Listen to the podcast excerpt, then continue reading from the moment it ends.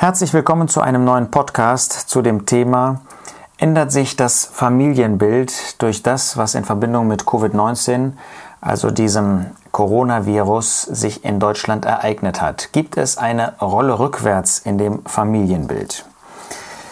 Es ist ja nicht unbekannt, dass die Politik und äh, viele Soziologen, Pädagogen massiv Front machen gegen das erzkonservative Frauenbild der 70er Jahre, was auch in dem religiösen Bereich, in dem kirchlichen Bereich, in dem fundamentalistischen Bereich aus Sicht dieser Bevölkerungsschichten verankert ist, nämlich dass die Frau und Mutter wieder durch die 3K gekennzeichnet ist, Kinder, Küche, Kirche. Genau das möchte man unbedingt verhindern. Es soll das moderne Frauenbild jetzt ausgelebt werden. Wenn man dann von 3K spricht, seit den 2000er Jahren, dann ist es Kinder, Küche und Karriere. Man sieht, dass letztlich aus Sicht dieser Gesellschaft, auch der Pädagogen und der Politiker, immer noch der Mann nicht bereit ist, ausreichend mit anzupacken im Haushalt und so weiter, aber wenigstens soll die Frau die Chance haben, in gleichberechtigter Weise auf dem Karrieremarkt tätig zu werden. Nun, wir fragen uns als Christen, als Gläubige, ist nicht diese Corona-Zeit wirklich eine Möglichkeit, nochmal innezuhalten? Warum? Weil wir in der Tat auch unter Gläubigen eine Verschiebung der Auffassung finden. Wir merken, dass da, wo früher selbstverständlich war, vielleicht aus Gewohnheit, vielleicht aus Überzeugung, dass die Mutter, jedenfalls von kleineren Kindern, die Mutter von Kindern, die noch im Haushalt lebten, und ich rede jetzt nicht von dem besonderen Fall, dass eine Mutter alleinerziehend ist, vielleicht durch den Tod, den Heimgang des Ehepartners oder dadurch, dass der Ehepartner in Sünde lebt und sich auf und davon gemacht hat. Früher waren die Mütter zu Hause geblieben. Das ist unter Christen jetzt durchaus nicht mehr so üblich. Das ist nicht so sehr in Deutschland entstanden, aber inzwischen erlebt man das auch zunehmend unter Gläubigen in Deutschland. Natürlich reden wir jetzt auch nicht von solchen Fällen, wo größte finanzielle Not ist, aber auch das muss man sich genauer anschauen. Nun, was sagt Gottes Wort eigentlich zu diesem Thema? Hat es dazu überhaupt etwas zu sagen? Und dann schauen wir in den Titusbrief. In Titus 2 wendet sich der Apostel Paulus an die alten Frauen. Das heißt, er ermahnt Titus, die alten Frauen zu ermahnen, dass sie zum Beispiel nicht viel im Wein ergeben sein sollen, Lehrerinnen des Guten, Vers 4, damit sie die jungen Frauen unterweisen, ihre Männer zu lieben, ihre Kinder zu lieben, besonnen, keusch, mit häuslichen Arbeiten beschäftigt, gütig den eigenen Männern untergeordnet sein sollen, damit das Wort Gottes nicht verlästert werde.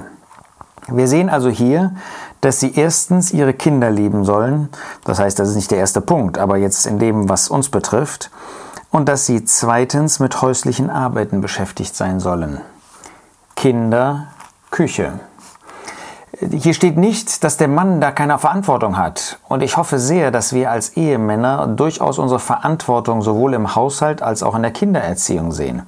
Aber wir sehen eindeutig, dass es Gottes Plan ist, dass es Gottes Wille ist, dass sich die Ehefrau, dass sich die Mutter um die Kinder kümmert. Die Kinder lieben meint in praktischer Weise lieben, um Sorgen, Fürsorge zu haben, sich um die Kinder eben zu kümmern und auch mit häuslichen Arbeiten beschäftigt zu sein. Das ist natürlich heute verpönt, aber in Gottes Wort ist das ein Ehrenplatz für Frauen. Das ist nicht eine billige Arbeit oder eine billige Arbeitskraft, sondern Gott schätzt das wert. Das, was in dieser Gesellschaft verachtet wird, das ehrt Gott. Das heißt, er wird Frauen und Mütter, wenn sie sich darum kümmern, in ganz besonderer Weise belohnen. Er fügt nämlich hier hinzu, damit das Wort Gottes nicht verlästert werde. Das heißt, wenn eine Frau und Mutter dieser Aufgabe nicht wahr, äh, nachkommt, wenn sie sie nicht wahrnimmt, dann wird letztlich dadurch das Wort Gottes sogar verlästert. Das ist ein sehr weitreichendes Urteil, das der Apostel ausspricht. Und er sagt hier nicht, Titus, wende du dich mal an die jungen Frauen, sondern er sagt, Titus ermahne die älteren Frauen, dass sie sich darum kümmern. Und wir fragen uns, wo sind heute die älteren Schwestern, die im guten Sinn ein Auge für die jüngeren Schwestern haben, dass sie die jüngeren Schwestern ermutigen, ermutigen, ermuntern, auffordern, dieser Aufgabe nachzukommen. Der dritte Punkt Kirche ist in dem Sinne gemeint, dass die religiöse Unterweisung damals auch von der Mutter der Frau ausging, weil der Mann eben viel am Arbeitsplatz war. Natürlich sowohl was die Erziehung betrifft, als auch was die religiöse, das heißt die biblische Unterweisung betrifft, dürfen und können wir uns als Männer nicht einfach rausreden. Der Apostel Paulus sagt zum Beispiel in Epheser 6, Vers 4, Ihr Väter reizt eure Kinder nicht zum Zorn, sondern zieht sie auf in der Zucht und Ermahnung des Herrn. Das heißt, wir sollen sie aufziehen. Wir haben die Verantwortung dafür. Wir können die nicht einfach wegdelegieren. Wir können nicht einfach sagen, nein, äh, wir haben keine Zeit dafür. Wir müssen uns die Zeit nehmen. Gott sagt uns als Vätern, als Männern, dass wir da Priorität in diese Arbeit legen sollen. Und doch wissen wir, dass wenn der, Arbeits, äh, wenn der Mann am Arbeitsplatz ist und extern ist, vielleicht auch äh, viele Stunden unterwegs ist jeden Tag, äh, dass dann eben die Zeit für die Mütter da ist, gerade den kleinen Kindern dieses Samenkorns, Samenkorn des Wortes Gottes, der guten Botschaft in das Herz zu pflanzen. Nicht von ungefähr finden wir im Alten Testament immer wieder bei den Königen, dass die Mütter erwähnt werden, zum Guten oder zum Schlechten, zum Segen oder zum Schaden der Kinder, je nachdem, ob sie gottesfürchtig waren oder nicht, je nachdem, ob sie sich um die Kinder gekümmert haben oder nicht. Und die Frage ist, tut ihr das als Ehefrauen und Mütter? Wenn Gott euch Kinder geschenkt hat, dann habt ihr diese außerordentlich wertvolle Aufgabe. Eine Aufgabe, die über Dauer, auf Dauer einen Segen bringt. Vielleicht äh, trauert ihr über Kinder, die einen äh, falschen Weg gehen. Aber seid sicher, Gott wird das, was ihr in die Herzen gelegt habt, dieses Samenkorn, wenn ihr mit ihnen die äh, biblischen Geschichten über den Herrn Jesus, äh, über die Schöpfung, über das Alte Testament, in dem Alten Testament mit ihnen gelesen habt, das wird noch bleibende Frucht hervorbringen. Dessen dürft ihr sicher sein. Ihr dürft da Gott vertrauen. Und ich wiederhole nochmal, Gott wird das segnen. Diejenigen Christen, die nach Karriere aus sind, ähm, die eben Kinder, Küche und Karriere sehen. Das sind oft auch solche, die gerne kochen, wenn sie dann abends nach Hause kommen ähm, und so weiter. Äh, gar nichts dagegen einzuwenden. Aber die die Karriere vor die Frage der Kindererziehung, der geistlichen Erziehung der Kinder äh, stellen, der Zeit, die sie für die Kinder haben, die werden hier auf der Erde wahrscheinlich manchen Erfolg haben. Auch manche Wertschätzung von Menschen. Ja, sie werden ähm, eine, eine hohe Achtung haben von Menschen. Aber ist das das Entscheidende? Ist nicht das Entscheidende, dass wir eine Wertschätzung von dem Herrn Jesus haben?